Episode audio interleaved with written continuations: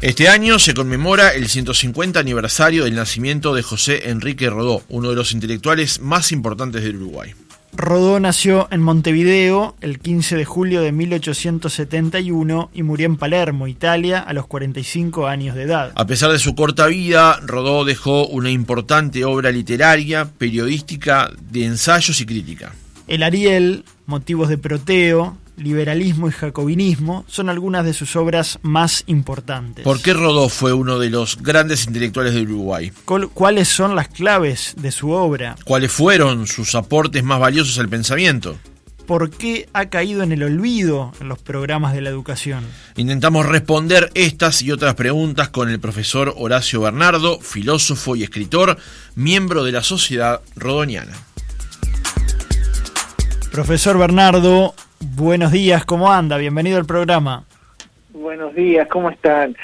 Eh, bueno, muchas gracias por la invitación y ya escuchando las preguntas que plantearon ahí, son bueno bastante amplias, vamos a intentar contestar. Intentaremos responder en el tiempo, en el tiempo de la entrevista. Sí, alguna de ellas. Gracias por, por acompañarnos hoy. ¿Quién fue José Enrique Rodó? Bueno, hay que también ponerse en contexto y y pensar que si bien José Enrique Rodó hoy es una figura que eh, muchas personas la conocen de nombre o saben que hay un parque Rodó, un pueblo Rodó, las calles, en fin, eh, fue una figura en su época fundamental y que tuvo gran impacto a nivel iberoamericano, sobre todo. De hecho, eh, Ariel, su obra cumbre, digamos, la que lo llevó a, a, digamos, a, su máximo reconocimiento, eh, fue una obra que tuvo impacto no solamente en Uruguay, sino en, el continente. Y además tenemos que pensar que es una obra que la escribió a los 28, 29 años. Piensen que hoy nos parece que es este una edad como prematura, ¿no? Para, para tener una este, un, destaque intelectual tan importante, pero Rodó había, había logrado eso, y no solamente eh, eh, con Ariel, porque ya antes de la publicación de Ariel, eh, Rodó ya había logrado notoriedad como crítico literario. Eso en la época de Rodó, eh, para situarnos, eh, tenemos que entender que Rodó era una, celebridad intelectual, digamos, de, de su época, tenía eh, amplia correspondencia con distintos intelectuales, bueno, incluso en España con Unamuno hay una, una gran cantidad de correspondencia también, pero con otros intelectuales, eso en relación a su, a su época. Pero también tenemos que pensar que los homenajes o las figuras cuando, cuando las traemos no simplemente por ir a, a, desempolvar este, libros o voy a mirar cosas viejas, digamos, porque sí o porque en su momento tuvieron una época, sino porque también nos hablan nosotros en el presente. Y eso, creo yo, es importante de, del rescate de la figura de Rodó, de darle el realce que realmente se merece, ¿no? Porque Rodó tiene algo para decirnos hoy en el presente. Eh, de eso podemos profundizar, por supuesto, pero creo que es importante tener en cuenta eso, ¿no? que, que, los clásicos son clásicos porque nos siguen hablando, porque siguen hablando de temas que son profundamente humanos y que nos siguen interpelando. Y esa es la idea base de cualquier homenaje, del sentido de cualquier homenaje que no se queda simplemente en la cuestión eh, nominal, ¿no? Decir, bueno, Rodolfo fue importante, entonces por eso habrá que hacer algo por Rodó. No, eh, Rodó puede hacer algo por nosotros también. Bernardo Francisco Morales lo saluda. ¿Cómo le va? Buenos días.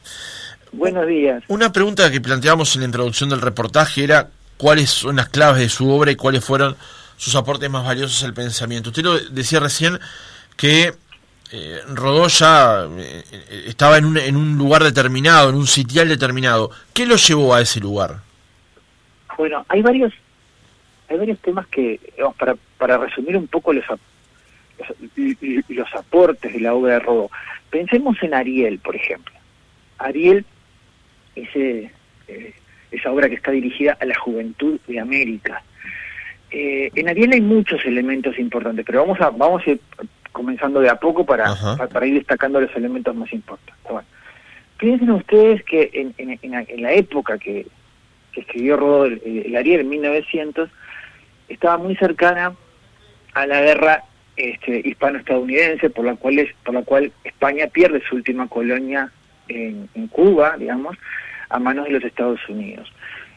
¿Esto qué quiere decir? Esto sucedió, había sucedido en 1898. Y ese hecho es significativo porque marca también un quiebre con relación a la, a la, a la, relación que tenía, la redundancia, este, Hispanoamérica con, con España, pero también ante la mirada de los Estados Unidos, ¿no? Esa, esa potencia eh, que Hispanoamérica observaba con ambivalencia, ¿no? Por un lado, con admiración, porque representaba todo esa, eh, ese empuje económico, ese, ese progreso material, pero por otro lado con cierto recelo, como diciendo, bueno, eh, esto podría ser una potencia que podría ser también peligrosa para, para Hispanoamérica, ¿no? Bueno, estaba esa cuestión en relación a, a lo continental.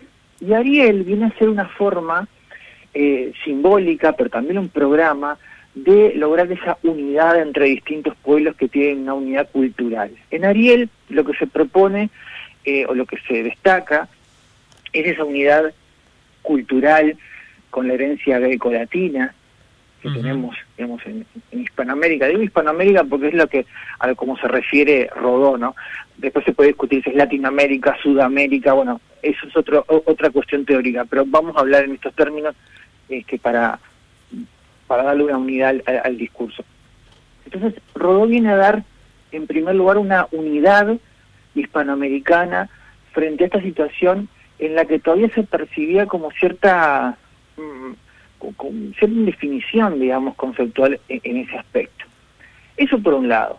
La cuestión eh, eh, de, de esta herencia grecolatina, esta, de estas cuestiones culturales. Pero también le venía a dar a la juventud de América, de hecho Ariel está dedicado a la juventud de América, eh, ciertas ideas y cierto valor que va más allá de lo político, de lo, de lo social, sino también una cuestión muy humana. Ariel, si ustedes recuerdan el ensayo, es un discurso que da el maestro Próspero a sus, a sus discípulos el último día de clases. Entonces Rodó en esa obra, que eh, recuerdo usted, tenía 28 años cuando la escribió, este, él habla por boca de un venerado profesor que da ese último discurso. ¿Y qué hace Rodó en ese en, Ariel? Bueno, además de, lo que les acabo de contar, destaca otros elementos. Uno de ellos es la educación, el papel fundamental que tiene la educación y que tiene este que justamente próspero es lo que es lo que les comunica a estos discípulos.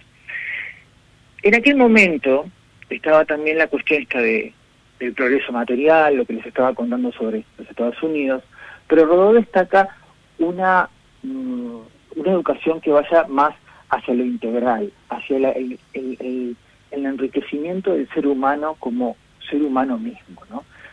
y no solamente como ser humano individual, sino también en el marco de las sociedades. Y Ariel viene a destacar también, relacionado con el tema educativo, viene a hacer una gran defensa de la democracia. En aquel momento, eh, me robó la, la democracia no era algo que fuera unánimemente admitido. De hecho, uno de los argumentos que había a fines del siglo XIX, principios del siglo XX también, era que la democracia en realidad no era un sistema tan conveniente de gobierno. Y uno de los argumentos era este. Decían lo siguiente.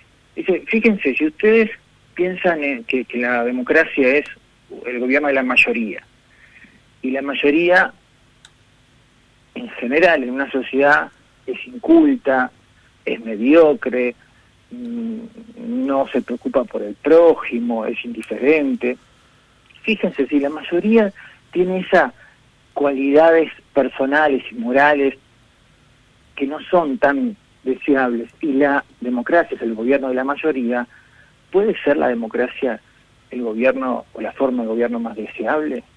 Y muchos respondían que no. Eh, bueno, a ver, este, eh, eh, Ibsen en Un enemigo del pueblo, que es una, obra de fines del siglo XIX, eh, va, va a ir por esa línea pero sobre todo Ernst Renan, que es un autor que influye en Rodó y que está citado justamente en Ariel, y contra el cual Rodó se revela y dice, no, la democracia no puede ser atacada con el argumento de que la mayoría es mediocre y debe ser mediocre necesariamente. Nosotros lo que podemos hacer es construir una democracia que sea que esté ligada a la excelencia, una democracia noble, dice Ariel. eh, perdón, dice Rodó. ¿Y cómo se logra esto? ¿Con una nobleza? No, a través de la educación, la educación pública sobre Lo todo. que decías hoy de, de eh, que Rodó nos puede hablar en el presente, ¿no? La, la actualidad de lo que plantea Rodó. Acá hay un ejemplo. ¿Cómo? Que acá hay un ejemplo de eso. Exactamente, exactamente. Cuando pensamos en, la educación act- actualmente, en la posibilidad de, de, tener conocimientos, Rodó destaca no solamente tener conocimientos profesionales, que eso es importante, ¿no? Para un oficio, una profesión, digo, pa- pa- para poder desempeñarse en la vida. Pero lo que destaca también es la educación moral, la educación que enriquece al ser humano. Hoy lo diríamos educación integral, con términos más, más modernos. Pero piensen ustedes, esto tiene un, esto tiene un significado íntimo, personal, existencial, pero también un significado social, porque la idea viene, la idea es la siguiente, es para que la democracia funcione y sea compatible con la excelencia, la única forma que existe es que los miembros, o sea, los ciudadanos, puedan tener esa, eh, la posibilidad de educarse hacia ese perfeccionamiento moral, esa, esa excelencia. Y entonces el Estado debe garantizar eso, pero no garantizar solamente una, un, como les decía, una, una, eh, una educación para conseguir un trabajo, sino una educación para enriquecerse como ser humano. Entonces, piensen ustedes que si las personas tienen la oportunidad de educarse, de progresar y perfeccionarse en distintos ámbitos de la vida, también individualmente, entonces cuando haya que escoger a los gobernantes, dice Rodó, entonces va a ser mucho más probable que esa democracia funcione de un mejor modo, porque ya no va a ser un conjunto de gente inculta o, o que no ten- o que no tenía la oportunidad de reflexionar sobre sí mismo, sobre la sociedad, los que van a estar eligiendo cosas, sino que van a ser personas que han tenido la oportunidad de ser mejores cada uno de ellos. Horacio, eh, qui- quiero seguir con algunos conceptos de la obra de Rodó, eh, pero también quiero hacer un alto para preguntarte, Rodó tuvo acción política dentro del Partido Colorado en tiempos del vallismo, ¿verdad? ¿Qué nos podés Sí. contar de esa etapa en la vida de Rodó como político? Sí, Rodó fue diputado por el Partido Colorado durante tres oportunidades y mm, hizo y bueno y también es, eh, eh, es conocido cierto el distanciamiento de Rodó en relación a José Valle y Ordóñez. Pero aquí hay que hacer algunas precisiones. En primer lugar, la participación de, de Rodó, eh, eh, digamos, en el Partido Colorado, no estuvo opuesta necesariamente siempre a, José Valle Ordóñez. De hecho, en la Constitución de 1830, que estaba vigente en, aquel momento, eh, la elección del presidente era indirecta. Y Rodó apoyó a José Valle Ordóñez en las dos eh, oportunidades que fue presidente. Hay algo importante, eso, esto lo destaco, ¿saben por qué? Porque muchas veces eh, en ciertas versiones simplificadas se, se establece una, una oposición tajante entre Rodó y Valle, que yo creo que es equivocada, porque se pone a, a veces incluso, eh, alguien ha señalado a Rodó como un autor conservador, justamente emparado en esta, en, en- en esta oposición eh, simplificada, a mi entender, eh, con relación a José Valle de Ordóñez, cuando no es así. Eh, piensen ustedes lo siguiente, eh, Rodó trabajó en el proyecto de ley de la, eh, la ley de ocho horas, el trabajo de ocho horas. Eh, y él redactó el informe de la comisión de trabajo que analizó ese, este, ese proyecto. Y piensen esto, que tan orgulloso se sentía Rodó de, ese trabajo que incluso lo publicó como trabajo independiente, es un, es un extenso texto, tendrá unas 70, 80 páginas, en, en, este, en, en el libro El Mirador de Próspero, que es un libro que recoge distintos textos de Rodó. Entonces, hay que tener en cuenta también que Rodó en, ese sentido, eh, comparte, comparte los valores, por supuesto, del partido de, de, este Colorado, pero también determinados valores que lo unen con José Valle Ordóñez. ¿Y por qué se distancia? Hay naturalmente, hay naturalmente otros elementos que están en divergencia, y el que es fundamental, y ahí está el quiebre entre las dos figuras, es por el tema del colegiado. Eh, para José Valle Ordóñez era importantísimo el tema de cambiar la figura unipersonal del, este, presidente por un colegiado de nueve miembros y es y eso digamos este ante eso se oponía a Rodó eh, fervientemente y eso le valió ahí sí la, el distanciamiento sobre todo en la, su tercera participación parlamentaria, ya un distanciamiento más definitivo de, José Gallo Ordóñez. ¿Liberalismo y jacobinismo es de, de esa época? Liberalismo y jacobinismo es de 1906, o sea, entre, entre, media toda esa época, ¿no? Y liberalismo y jacobinismo es una es un es un libro importante porque marca así un todo un periodo también es, es es un indicador, digamos, de todo un periodo en el que se estaba dando lo que Jaime Monestier llama el combate laico, ¿no? Todo el proceso de, de laicización, digamos, de, del Uruguay que comienza en 1864 con el tema de los cementerios hasta la Constitución de 1917, donde se separa el Estado de, la Iglesia. Bueno, en ese en ese libro este, eh, de 1906, en esa polémica, eh, ahí se recogen, digamos, textos que corresponden a una polémica que tiene José, eh, José Enrique Rodó con Pedro Díaz. ¿Y en qué consistía la polémica? Consistía en lo siguiente, en, aquella, en aquel momento los hospitales eran, hospitales de caridad, digamos, y había eh, crucifijos incluidos en, en, distintas salas, digamos, de, de, esos, de esos hospitales. Y la polémica era por si se debía retirar o no los crucifijos. Y acá pasa algo curioso, porque Rodó defiende la idea de que se debe conservar los crucifijos en los hospitales de caridad. Pero, ¿por qué es curiosa la idea? Porque Rodó no es católico, ni la defensa de Rodó viene desde el punto de vista católico. Hay que entenderlo, hay que entender lo siguiente, Rodó no, bueno, hay quienes discuten sobre la sobre la fe de Rodó, en fin, hay, eso está, es una polémica más, más especializada, pero la obra en sí misma de Rodó no exige un compromiso confesional. O sea, uno puede leer perfectamente y compartir perfectamente las ideas de Rodó y no adherir al, cristianismo. Pero en, en, liberalismo y jacobinismo aparece la idea, eh, Rodó destaca la idea de Jesús como gran reformador moral y como introductor de la caridad como concepto. Entonces, ¿qué es lo que dice Rodo? Bueno, la, la cruz, más allá de ser un símbolo religioso, es un símbolo moral, que nos recuerda la caridad como una forma de amor, una forma de amor que introduce la figura de Jesús, Jesús entendiéndolo como reformador moral. Entonces, Piensen ustedes que en todo ese proceso de, ese combate laico, digamos, vuelvo a utilizar esa, esa expresión, eh, esta polémica eh, adquiere una significación importante, porque Rodó defiende la, la, la, permanencia de los crucifijos, pero desde un punto de vista moral, desde un punto de vista no confesional. Eh, hablemos de, otra obra, Motivos de Proteo. ¿De qué trata concretamente? Sí. Eh, bueno, para entender motivos de Proteo, primero hay que entender el título.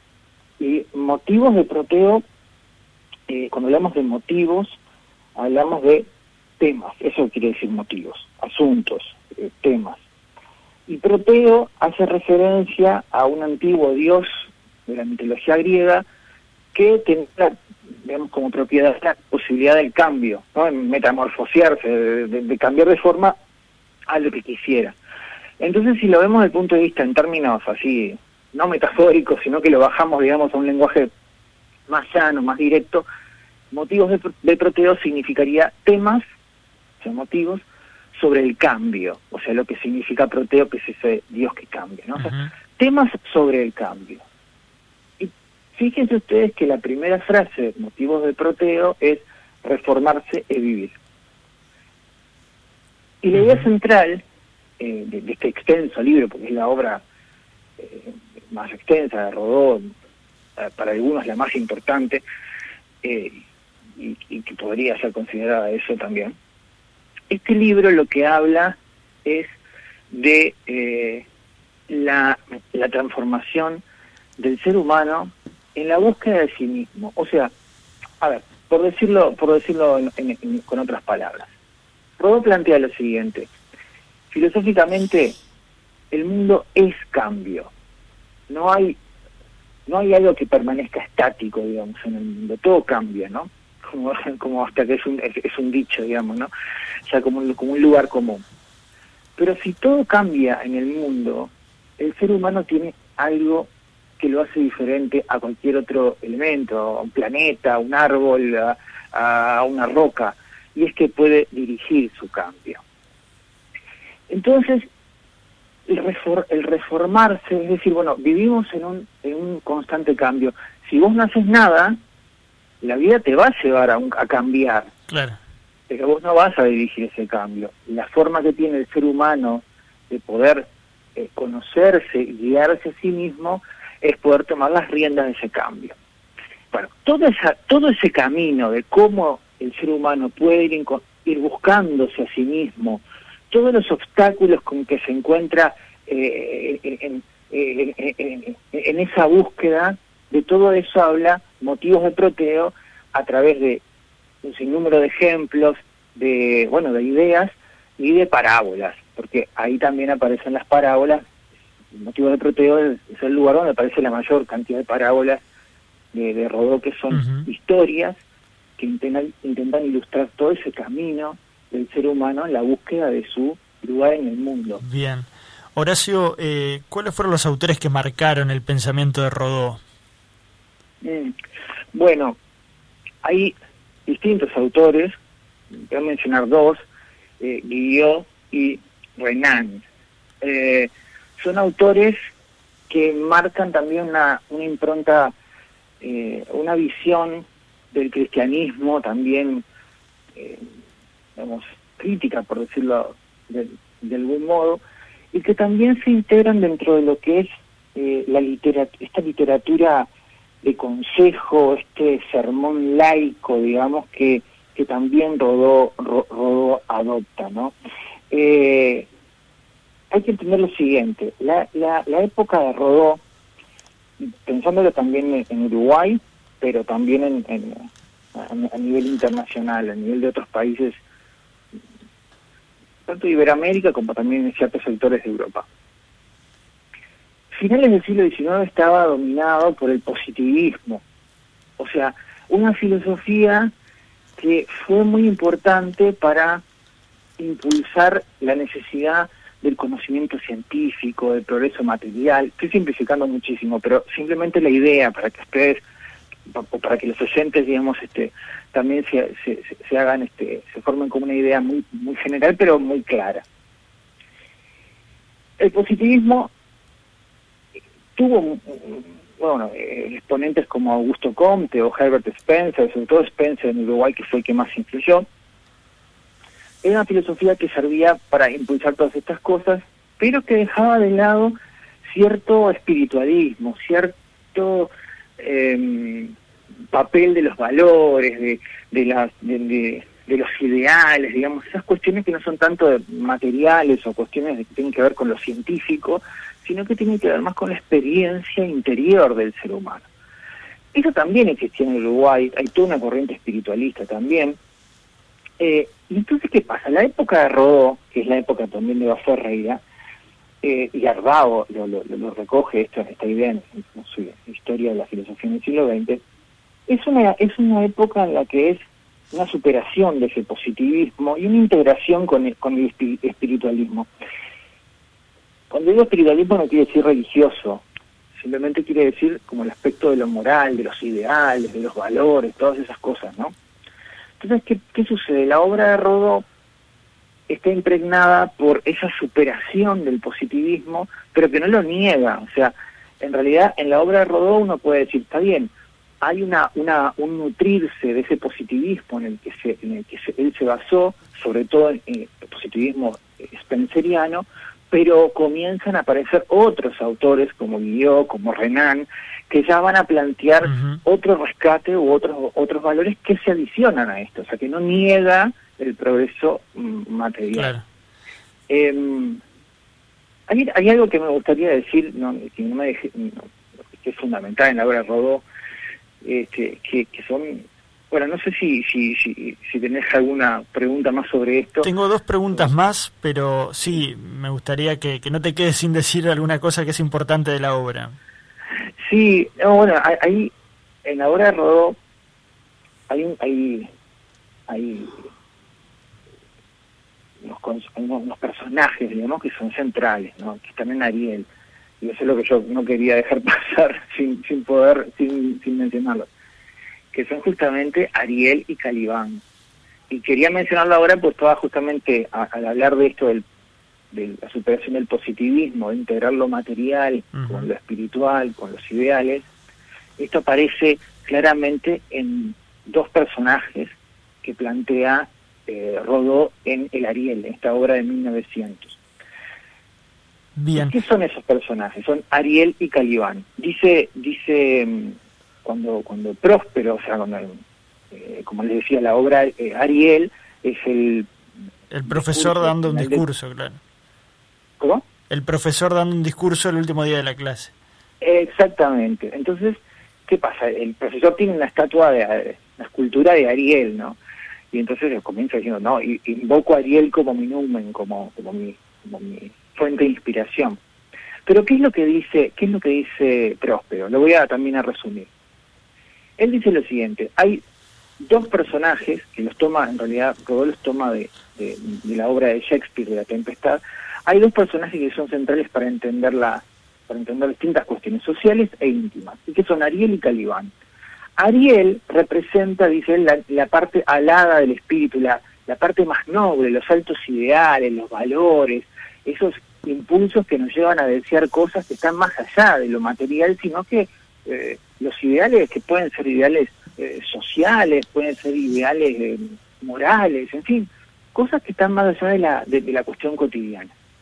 Entonces, Ariel esa aspiración, esa aspiración a lo alto, a lo, a lo, a digamos, a toda esa, a toda esa cuestión ideal y valorativa. Mientras que Caliban es el materialismo, ¿no?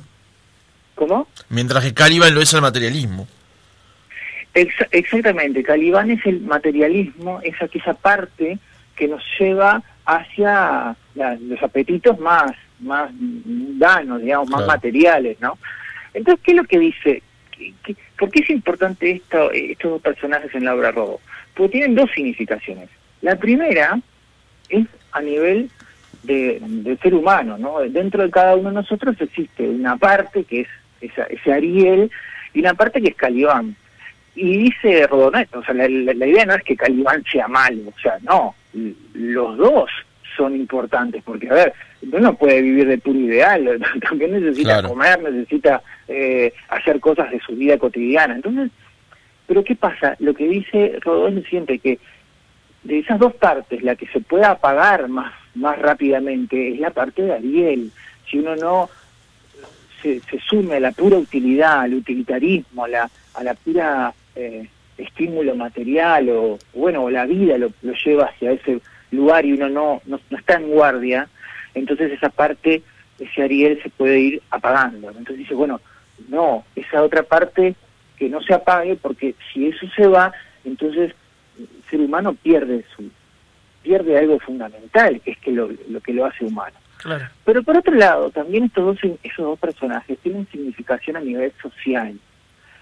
¿Y por qué a nivel social? Porque Ariel eh, Rodo eh, vincula a Calibán em, con las sociedades que solamente se preocupan por un bien material. Y ahí viene la cuestión de Estados Unidos. Para, para Rodó, Estados Unidos es esa sociedad admirable, por eso él dice, los admiro pero no los amo, ¿no? esa sociedad admirable por su capacidad de empuje, el valor que le dan al trabajo, a la riqueza, al progreso material, pero, no, los admiro, pero no los amo. Pero, ¿qué pasa? A esa fuerza, a ese empuje, le falta la otra parte, que es la parte del ideal.